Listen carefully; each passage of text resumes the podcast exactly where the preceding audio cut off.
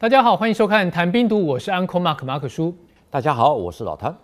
上一期的节目呢，跟大家聊了两岸在国共时期曾经有水鬼摸哨的事件。当中的水鬼呢，指的其实是特种部队啊，在台湾我们一般称作是蛙人嘛。我有点很好奇，就是说，像美军都有那种狙击手的排行榜，那我们有没有类似像很有名的水鬼啊，或是很有名的蛙人？我们上一集说水鬼毛人的故事，这是中国大陆在一九五零年代最大的谣言恐慌事件。在大约同一个时代，也稍微晚一点点，台湾这边也有一位。传说是最杰出的水鬼，他姓毛，被称为马祖海龙王。据说他曾经多次突击大陆，而且曾经猎人头回来。尽管他在二零一九年以九十岁的高龄过世，可是他当年的事迹其实仍然在陆军的海龙蛙兵里面流传。毛守义他是河南人，十五岁当少年兵，后来随国民政府撤退来台。他本来是侦察连。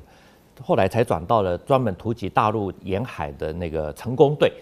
在八二三炮战的时候，他跟其他的队员一起从大小金门，然后运补那个军事物资到大党还有二党。一九七三年的时候，陆军一零一两栖侦察营成立，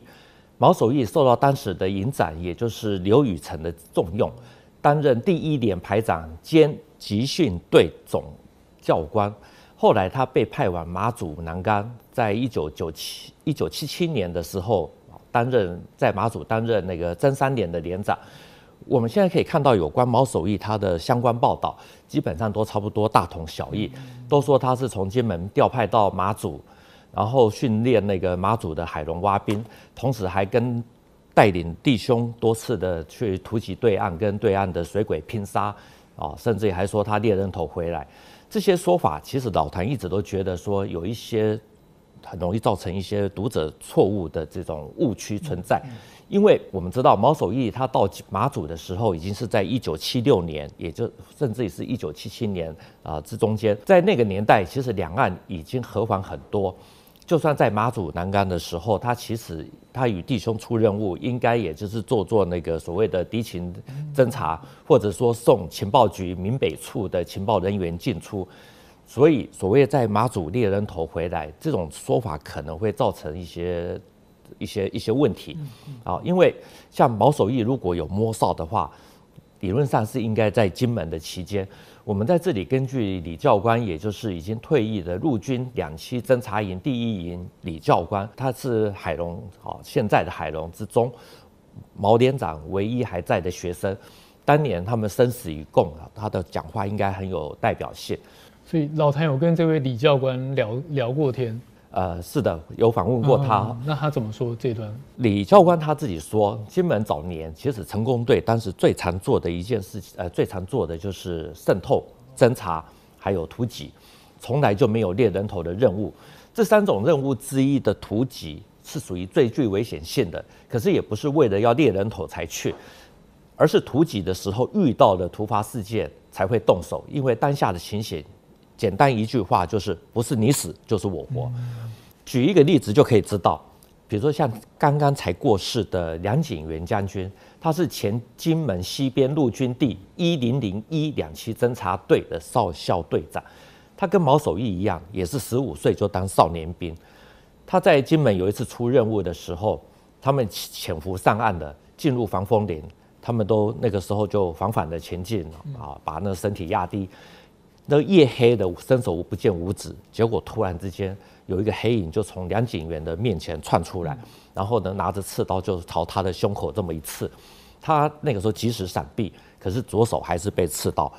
那梁景元也是基于这个本能的反应，立刻用他的枪托反击，一枪就很扎实的砸在对方的脑门上面，那致命共军来不及出声就倒了地上。出任务其实就是这么的危险。那我们把故事的主轴拉回到毛连长的身上。毛守义其实还有一个非常重要的传说，就是他在去马祖之前，也就是在金门时候，那个时候越战打得如火如荼，他曾经奉命带领九名蛙人弟兄，连妻子都没有说一声，就在夜里搭着没有国籍的黑色神秘飞机，啊，就降落在越南，花了大概半年的时间进行渗透收集，啊，搞情搜。最后连他在内只有七个人啊，才平安返台。嗯，前面分享的这些故事，我其实听了，我觉得非常刺激，有那种海豹部队要去刺杀宾拉登的感觉，真的非常有意思。这段历史其实他的海龙弟兄，也就是海龙蛙兵，哈，其实大部分都知道。可是毛守义生前几乎没有透露任何的内容，大家也就是只有知道这样子，所以更多的详细的情节其实大家都不清楚。所以到底征收了什么，甚至于说人数都有些许的那种差位啊，都有差距。但是我们也可以看到这一群蛙兵，他因为兵种非常的特殊。所以经常要执行一些秘密而且艰难的任务，所以还真的是做到了保密至上的这种这种使命感。不过从其他的方面，我们还是可以大致拼凑的一些当时的情形。怎么说呢？蒋介石当年其实还是有想要反攻大陆，所以大概在一九六四年、一九六五年左右，他又重启了准备反攻大陆的国关计划，想要找美国一起行动，而且他也那个时候希望说，或许可以透过越南。打回去，所以有很多关于特种部队介入越战的传闻。因此，像毛守义他们出任务的时间点，大概就是在一九六五年的那那个那个阶段。那为什么台湾的特种部队会到越南？因为北越向越南向南越渗渗透，美军无法完全的掌控北越在胡志明小径的活动啊。因为我们比如说像我们华人跟越南人其实都是黄种人，大家都长得差不多一样。侦查的时候呢，不会太醒目，所以美军才希望说台湾这边能够派特种部队能够去协助侦查。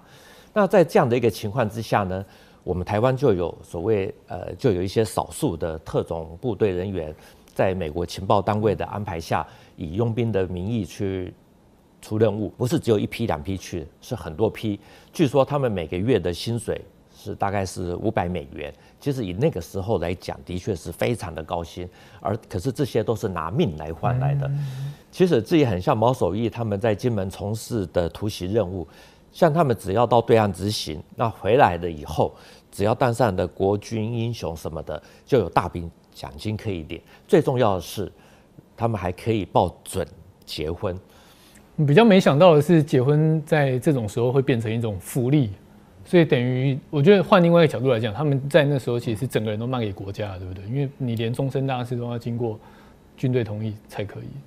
那是一个很特殊的时代，所以除了基于个人的荣誉还有爱国心之外，愿意冒死突袭的勇士们，其实那个时候还真的是不少。因为真的就是因为可以结婚，像台北市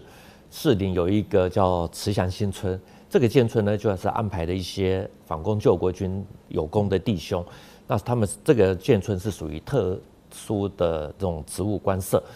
他们只要那个时候没有为国捐躯啊，回来以后又被定认认定有功，比如说拿到了忠勇勋章啊等等之类的啊，就可以报准结婚。那所以大家可以看一下这张这个忠勇勋章，大家别看好像这个好像只是一张纸，好像一张奖状，好像没有什么东西。可事实上，这个忠勇勋章在当时是相当值钱的。尽管如此，还是有很多这种特种部队的弟兄，他们其实是终身未婚，因为他们的兵种很特殊，经常要执行这些很秘密，而且又冒着生命危险的这种任务，甚至于是必须要长期离家。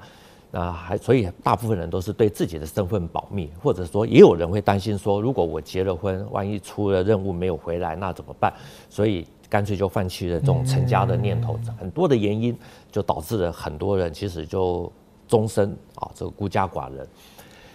正是因为这样子，他们所负的任务都是属于极机密，就好像情报工作人员常讲的一句话：你所知道的机密都要跟着你一起进入坟墓。像毛守义这样子。终身保密的人其实是非常的多，对稍微详细一点的内容都完全不透露，哪怕是他的家人、属下，或者说很亲近的学生都一样。现在尽管说已经很多的资料都已经解密了，可是也有很多的当时他们的实际的突击行动并没有完全的记载。那像毛守义呀、梁景元这些，他们这些英雄一个一个的离去。那有些历史的拼图难免就会缺个一块，总是会让人觉得说有那么一点点的缺憾。我相信特种部队所受的训练都是要让他们完成难度极高的任务，还要能够全身而退，这是最重要的。但是战争毕竟不是儿戏嘛，一定会有人伤亡。就像水鬼出任务，一定要成功上岸，完成使命。但是换一个角度，对方就是要千方百计来抓鬼，要怎么去抓水鬼？在那个对峙的时代，水鬼真的是让两岸第一线士兵最心惊胆战的狠角色。所以怎么抓水鬼？就成了很重要的任务。如果你真的能够在前线抓到了水鬼，那一定能够单选什么英雄啊，或者是说，甚至还会被树立雕像，永远留名在那个岛上。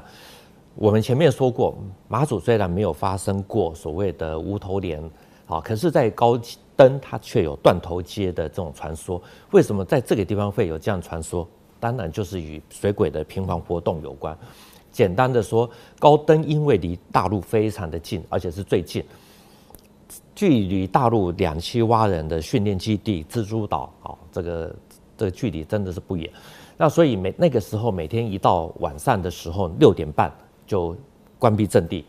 所有的人都不准外出，只要有人看到了有黑影在晃动、在走动，就格杀勿论，就开枪。所以就可以想见当时鬼。这些水鬼带给这些离岛有很大的这种压力，所以高登岛也就是第一个捉到水鬼的外岛。这件大事其实是发生在一九五四年十一月二十日，那时候前线的新闻都是由军文社啊来统一发布。十一月二十八日当天，联合报的头版刊登了军文社的一篇报道，它的那个标题是下“风高月黑，水鬼队盲目摸索”。智勇双全，汪战士力擒鬼魅。标题里面所提的汪战士，就是从湖北孝感县过来台湾的汪喜田。那一年他二十八岁。这篇报道他说，十一月二十日的凌晨，高登岛的战士汪喜田从另一个士兵的手中接过了夜间哨兵的这种任务。那那天晚上呢，这种天候很不好，汪喜田接哨大概四十分钟以后，突然听。就听到了说哨西的大概两百公尺的那个礁石上有那个木船撞上石头的声音，接下来他又距离大概在八公尺左右的草堆里面有这个听到了那种蠢动的的这种声音，他知道有了状况以后，立刻就用那个信号这个报告班长啊，同时进入了射击位置，大声问口令啊，这个时候另外这个已经有一个水鬼向他开枪，他也立刻反击。而站在他后面的另外一位哨兵，就也与其他的三个水鬼枪战。那这次对岸总共就派出了四个水鬼过来。那由于第一个水鬼与汪喜田的距离实在是太近了，所以枪声一响，双方其实都受伤了。汪喜田的左胸中了两颗子弹，那那个水鬼呢，右背也中了枪。看到行动曝光以后，那名水鬼就立刻用左手。拔出了两个手榴弹扔了过来，汪喜田他自己也奋不顾身，就在手榴弹还没有爆炸以前啊，他就滚过去，然后紧紧的抱住了那个水鬼，两个人就在地上滚成一团。所以手榴弹虽然爆炸了，但是两个人都没有受伤。那报道说，这名水鬼的右背虽然中枪，可是那他手上的那个手枪还在那个手上。那汪喜田他就想要把那把枪给夺下来。所以接着他就去按那个水鬼的右手，呃，结果这个水鬼呢就用力扣扳机，啊，汪喜田的手掌又被打穿，所以他就总共中了三三枪。不过那把手枪也就掉到地上。汪喜田虽然中三枪，可是他还是这个英勇的抱着水鬼不放。这个时候班里面的弟兄都已经赶过来，所以汪喜才把那个水鬼交给这个班长。那其他的三鬼水鬼就趁着黑夜，重新搭上那个这个木船就逃走了。那这个事件在当时非常的有名，因为他是全台湾第一位捉到水鬼的人。汪喜田除了因为这件事情当上了克难英雄以外，还搭乘专机到金门游街，隔年还被这个老蒋颁赐了这个褒扬状。最重要的是，后来高登岛还为他树立雕像，称他是高登之光。这座纪念碑呢，名为“湾喜田在此，群鬼回避”，可见当年抓到水鬼是多么重要的一件事情。嗯，这真的非常不容易啊！以寡敌众，然后又成功的抓到水鬼，相信对于当时士气有很大的提升作用。这个雕像久了以后呢，日晒雨淋，所以难免会有一些毁损。那因为他是高登之官，所以后来前几年又有人重新这个发动这个募捐，啊，希望能够重塑湾喜田的这个雕像。那他们是在桃园定制的一尊，啊，又千里迢迢的送到高登岛，可见在外岛服役是可以对男人的影响非常的大。退对退役了以后，这份的革命情感还可以凝聚到现在，还自愿掏腰包重建他们的精神堡垒。那有些人看到这里就会很好奇，台湾这边又是佛州对岸的水鬼，又是去对岸猎人头，真的有这么厉害？其实，两栖侦察队的前身之所以取名叫成功队，就是那个时候的那个年代的信条其实很简单，也就是只许成功，不许失败。所以对于这种损兵折将的事迹就提的比较少，以免损及或打击那个时候的民心士气。听到这里，我突然想起一部电影，叫做《大敌当前》，我不知道老谭有没有看过？很久以前。对，那部真的是很久的片，但我觉得非常经典。那是描述苏俄传奇的狙击手瓦西里跟德国的狙击手科西尼两人对决的故事。电影里面呢，裘德洛是饰演瓦西里嘛，后来也被苏俄用来宣传，提振部队的士气。不过我会去搜一下，这个对决故事其实史学家认为是虚构的，但也凸显说在这种。军事对峙的时期啊，军事宣传其实是非常重要的。在两岸对峙的时间，一般而言都会放大自己的突袭战果。啊，有些被摸哨的时候呢，或出或者说出任务失败了，就会自己这方面就会比较淡化，或者会比较少提及。在战争年代，这些其实这么的做都很正常。我们在这里讲几个小故事，先从前面刚刚有提到的梁锦源将军说起。从他的故事大概就知道说突袭任务有多么的惊险，有多么的困难。一九六四年的时候，经防部为了要破坏厦门海岸的新建雷达站，那时候派了十三个人过去，其中包括第一次出任务的梁锦源。那个时候呢，他有“神勇不怕死”的小排长这个封号，可见他的勇气非凡。他们十三个人就分成三艘的快艇过去，结果只有回来六个人，有七个人殉职。因为在行动的时候呢，一艘接应的这种快艇被侦察到，那共军的炮艇就迅速的逼近，然后用探照灯来照，最后双方搏火，一艘快艇就这艘快艇就中弹起火沉没。已经潜伏上了厦门海岸的梁景元，好，他们去的时候呢，本来是截断铁丝网才能前进，结果听到海面传来炮声，就知道出事了，那他们就立刻往后撤退，每个这个时候的本能就是什么？肾上腺素会大爆发，所以就一跳就跳过了这个铁丝网，大家就快速的这冲回艇上。结果再回这个金门的这个海上，又遭到了两艘这个共军的炮艇围攻。结果梁警员他们的弟兄呢，又有两个人中弹身亡，而他们的快艇则是在穿插在那个两艘炮艇的中间，啊，让两旁的这个炮艇不敢开炮，以免误击对方。最后才有惊无险的回到小金门。这次的突袭有七个人殉职。蒋介石他事后呢，他就还接见了梁景元等六名的勇士。除了合影之外，最重要的事是什么？大家可能都猜不到。蒋介石送每一个人一个劳力士的手表，不是应该放荣誉假之类的？当年的薪资是非常的低，送表送到了劳力士，可见老蒋真的是诚意十足。只是。我们讲到这款劳力士手表哦，我们不知道是是不是劳力士的水鬼啊。如果哪一天查出来，我们再专门的来说详细一点。我觉得搞不好连这个送表都是传说大内宣的一部分，因为我会讲这也没有用，因为没有办法证明的。不过这一段历史啊，这个是你在网络上是查不到的。呃，那你怎么会知道？辗转得到，辗转得知，这一年的五月十五日，马祖又有两艘的突击艇开向了闽江口的北侧。那在他们接入进大陆的海岸的时候呢，解放军又有两艘的护卫艇迅速的插到这个他们的侧后实施攻击，结果又有一艘被俘，一艘这个中弹了以后，后来还是一样就这个平安的回到这个马祖。其实我们可以看得到，就是台湾的这种两栖突击行动，这个连续遭到挫折以后呢，于是也有改变了他们的这种行动模式，甚至于比如说有的这种船体的颜色啊，或者说船名，或者说还会悬挂外国的这个国旗，也有伪装成渔船，然后混入大陆的渔船，然后再慢慢的接近大陆这个海岸。其中有一次算是相当的出其不意，也就是在一九六四年六月十一日，《中央日报》的头版头条，那个时候刊登的新闻是奇袭山东半岛成功，三毙匪军三十余人。这个叫做海虎专案的行动，千里迢迢的突袭，先到韩国。然后呢，再搭乘渔船展开突击山东半岛龙城县龙山的一个军事目标。然后两路人马呢，他们接近了这个海岸以后就上了岸。不料其中有一队呢，走了不到二十公尺就被哨兵发现。突击队员李炳明他在撤离的时候，为了要掩护他的队友，结果被机枪扫射啊打中了。啊，回撤到那个快艇的时候呢，很不幸的，这艘快艇又故障，失去了动力，没有水，啊，他们就只能在海上这个喝尿为生，在黄海漂了四天，后来他就不幸的殉职。那其他幸存的弟兄后来就遇到了这个韩国的渔船，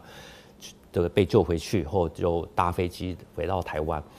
其中也包括李炳明的遗体。啊，在公祭的当天，蒋介石还送上了。成功成仁的这个挽额，那说到这里，我们就只能说“成功”这两个字，其实它是非常的悲壮，它背后其实基本上就是用血泪来写出来的。不过之后的行动似乎就没有很成功。七月八日，突击队搭乘了两艘未装成日本渔船的这种这种渔船，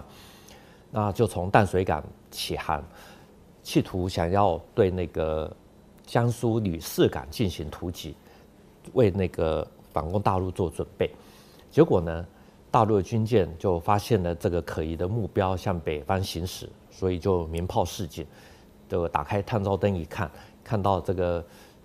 他们的这个船舷虽然是有漆的日本的国旗，而且还有这个什么庆圣王等等的这些字样，可是呢，发现到这个这个名称这个庆圣王这种它的这这些字体，它的油漆很新。跟其他船身的这种油漆那很明显的不一样，确认有问题，就一路追。后来这个一艘被俘，一艘被击沉。这次台湾这边呢，有五十一个人殉职，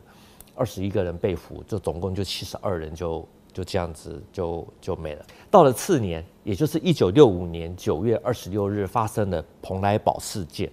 这个事件其实是非常的重要，因为这个事件之后。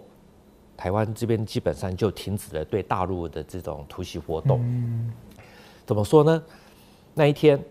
上尉作战官徐花堂率领其他六个弟兄进入到闽江口，去侦察敌方的这种阵地啊，还有摄影啊等等。这个在他们的艇队深入了闽江口以后呢，被发现，那共军就集结了这个炮艇来断后，然后岸边的这种岸基火力呢也。这个这个时候开炮啊，来封锁他的退路，就因为这个突击艇的火力，这个其实是很小的，速度又比较慢，就最后被包围。呃，他们觉得说突围无望的时候呢，最这这个非常悲壮的一幕就是什么？七个人身上就绑着炸药，然后这个要引爆他们的突击艇，希望要能够跟这个围捕的共军的这个这个炮艇或船艇啊一起同归于尽。那这。这个爆炸了以后呢，就七个人就基本上就就就全走了。那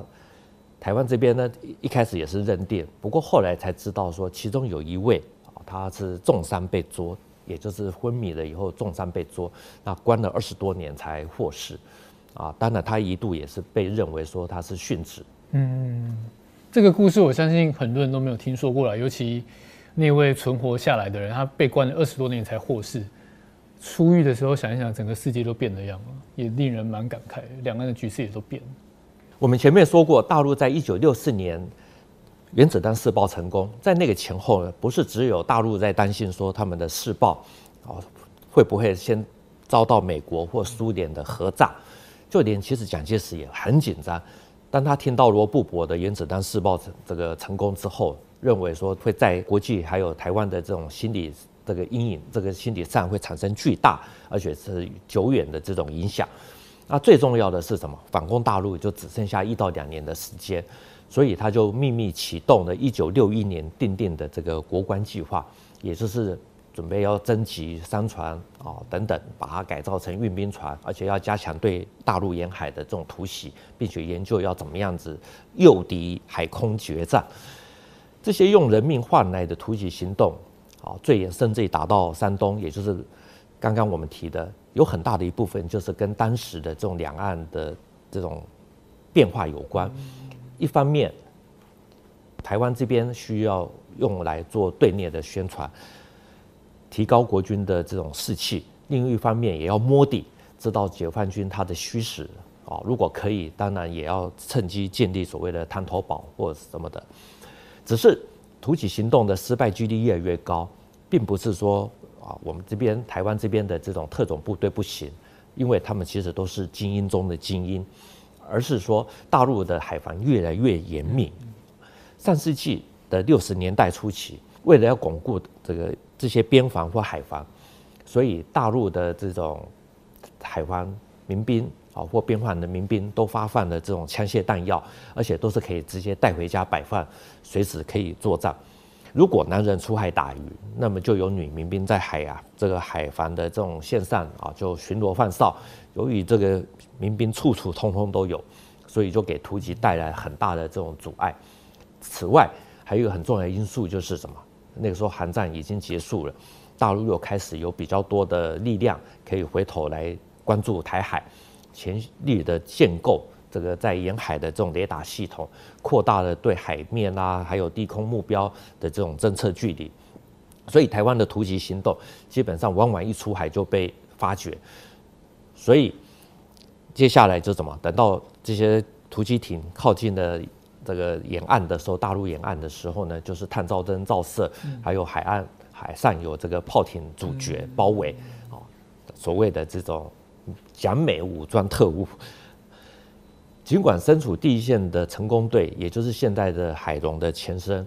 都是精英中的精英，但是经过一九六零年代的这种多次的失利，特别是一九六五年的蓬莱堡事件的这种失败，从此两栖侦察队这种一幕幕的悲壮无比的历史啊，就基本上就停止了。接下来就是两岸开始走向。比较逐渐缓和的年代，在任何时代，你要去深入敌后，真的就跟签生死状一样，很容易就有去无回。虽然也许时代背景不同，也许台湾的政治生态不同，但是大家都应该去正视这段历史。毕竟很多事情呢，都不是普通的军人或者军官，甚至老百姓能够去改变、能够去避免的。这一集的节目就到这边，谈兵读武，新闻与历史的汇流处，军事是故事的主战场，只取一瓢饮，结合军事跟历史还有人文的频道。喜欢的话，赶快订阅我们的节目，按赞加分享，开启小铃铛。如果对节目有一些建议，也欢迎在底下留言。再次谢谢老谭，谢谢大家，我们下次见，拜拜，拜拜。